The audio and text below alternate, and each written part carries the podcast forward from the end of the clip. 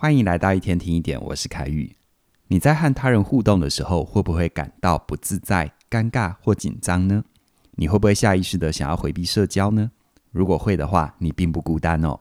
心理学家做过调查，在美国有百分之四十的人认为自己不擅长跟人互动，而只有百分之一的人会说自己从来没有社交焦虑。而既然发生的频率那么高，那人为什么会有社交焦虑呢？我们又要怎么样去应对、缓解这样的焦虑？今天的内容，我来回答这个问题。我们先从一个学员的血泪经验谈起哦。我有个学员，他很不喜欢社交，他平常对于社交活动是能不参加就不参加。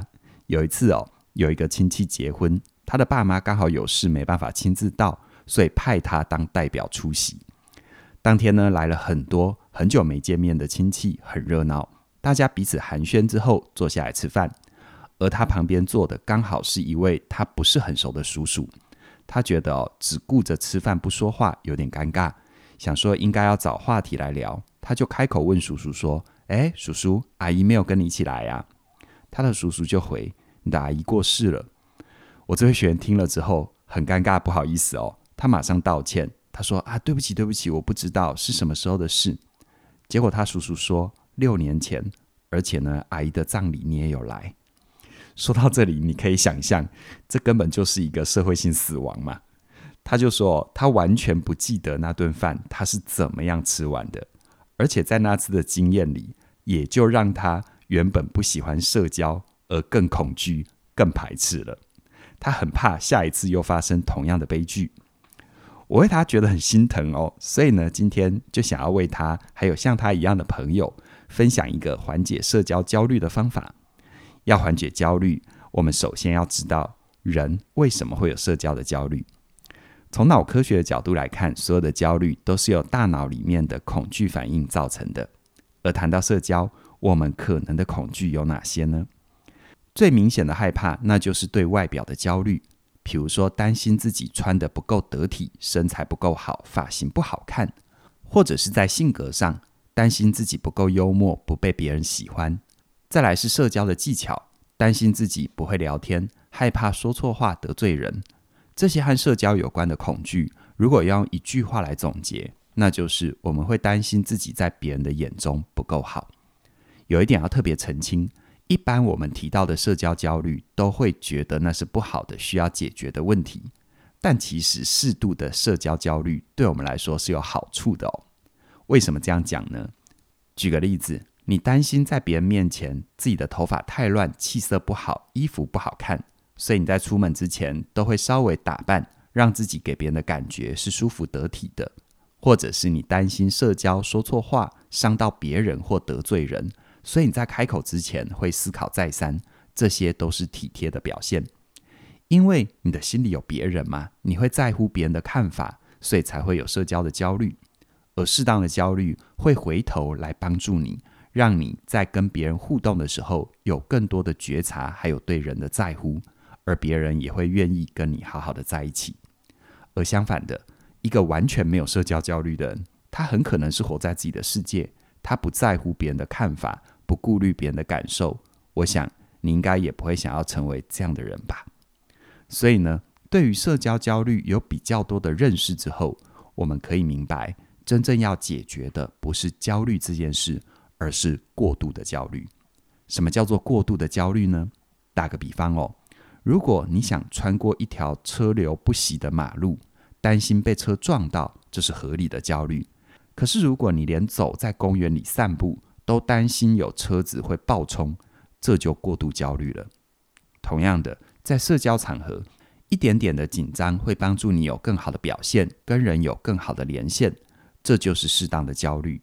而相反的，如果你的紧张已经让你完全宕机，不敢跟人互动，没有办法跟在乎的人建立关系，甚至于影响到正常的生活，这就是过度焦虑了。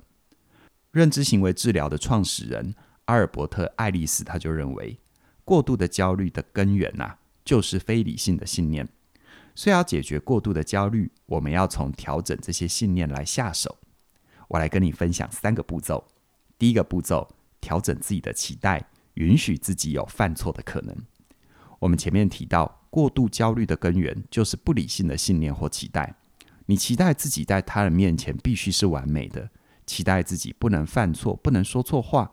这样的信念或期待，就会让你在和他人互动的时候很辛苦啊。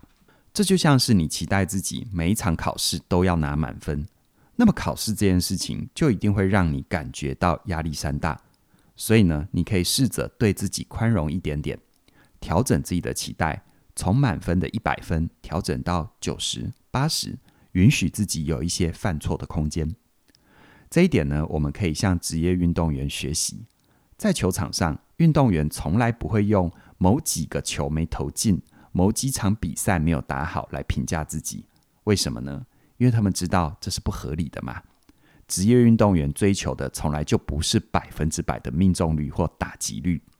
事实上，如果你有在看棒球或篮球，你会知道，所谓的职业选手，他们的命中率如果以篮球来说，能达到四五成，已经很厉害了。而职业棒球选手打击率能够到三四成，这就已经是历史级别的强打者了。所以呢，缓解焦虑的第一步就是试着用命中率或打击率来思考，允许自己有失误的空间。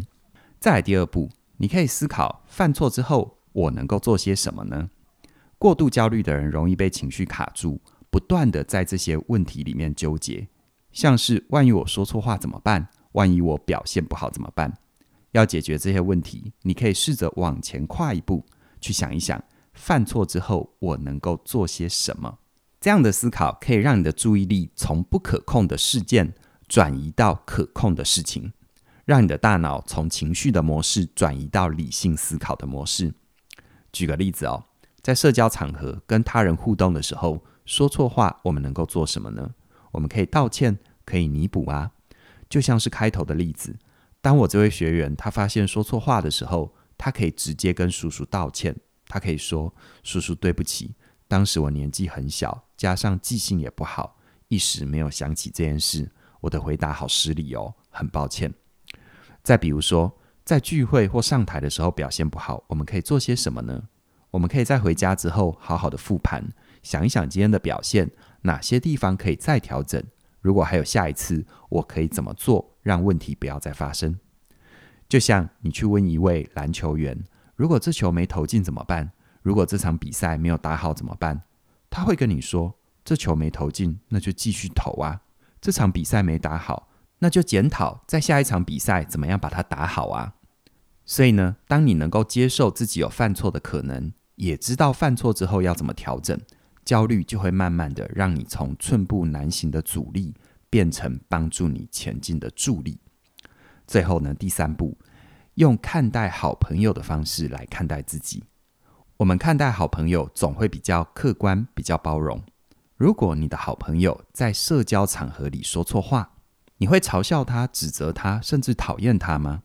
如果你的答案是否定的，那为什么你会觉得你的朋友会这样看你呢？有过度社交焦虑的人，很容易严以律己、宽以待人，所以你可以试着做角色扮演，想象哦，你就是你最好的朋友。当你的朋友担心自己表现得不够好而感觉到焦虑、害怕的时候，你会对他说什么？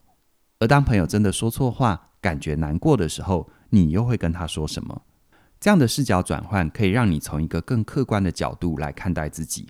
多练习几次，我相信焦虑的程度和次数就会慢慢的减少。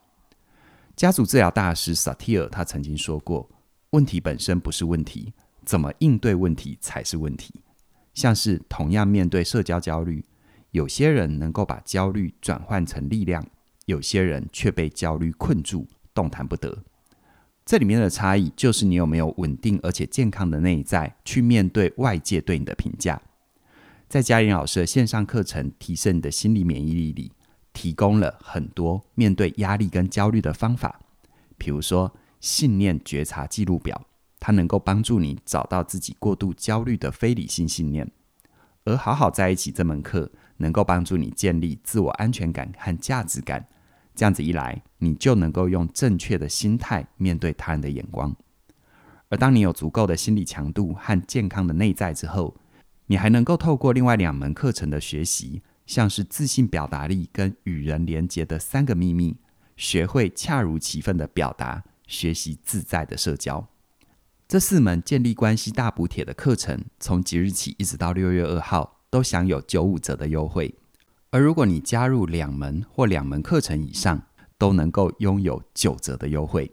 我很鼓励你现在就到起点的官网加入这四门课。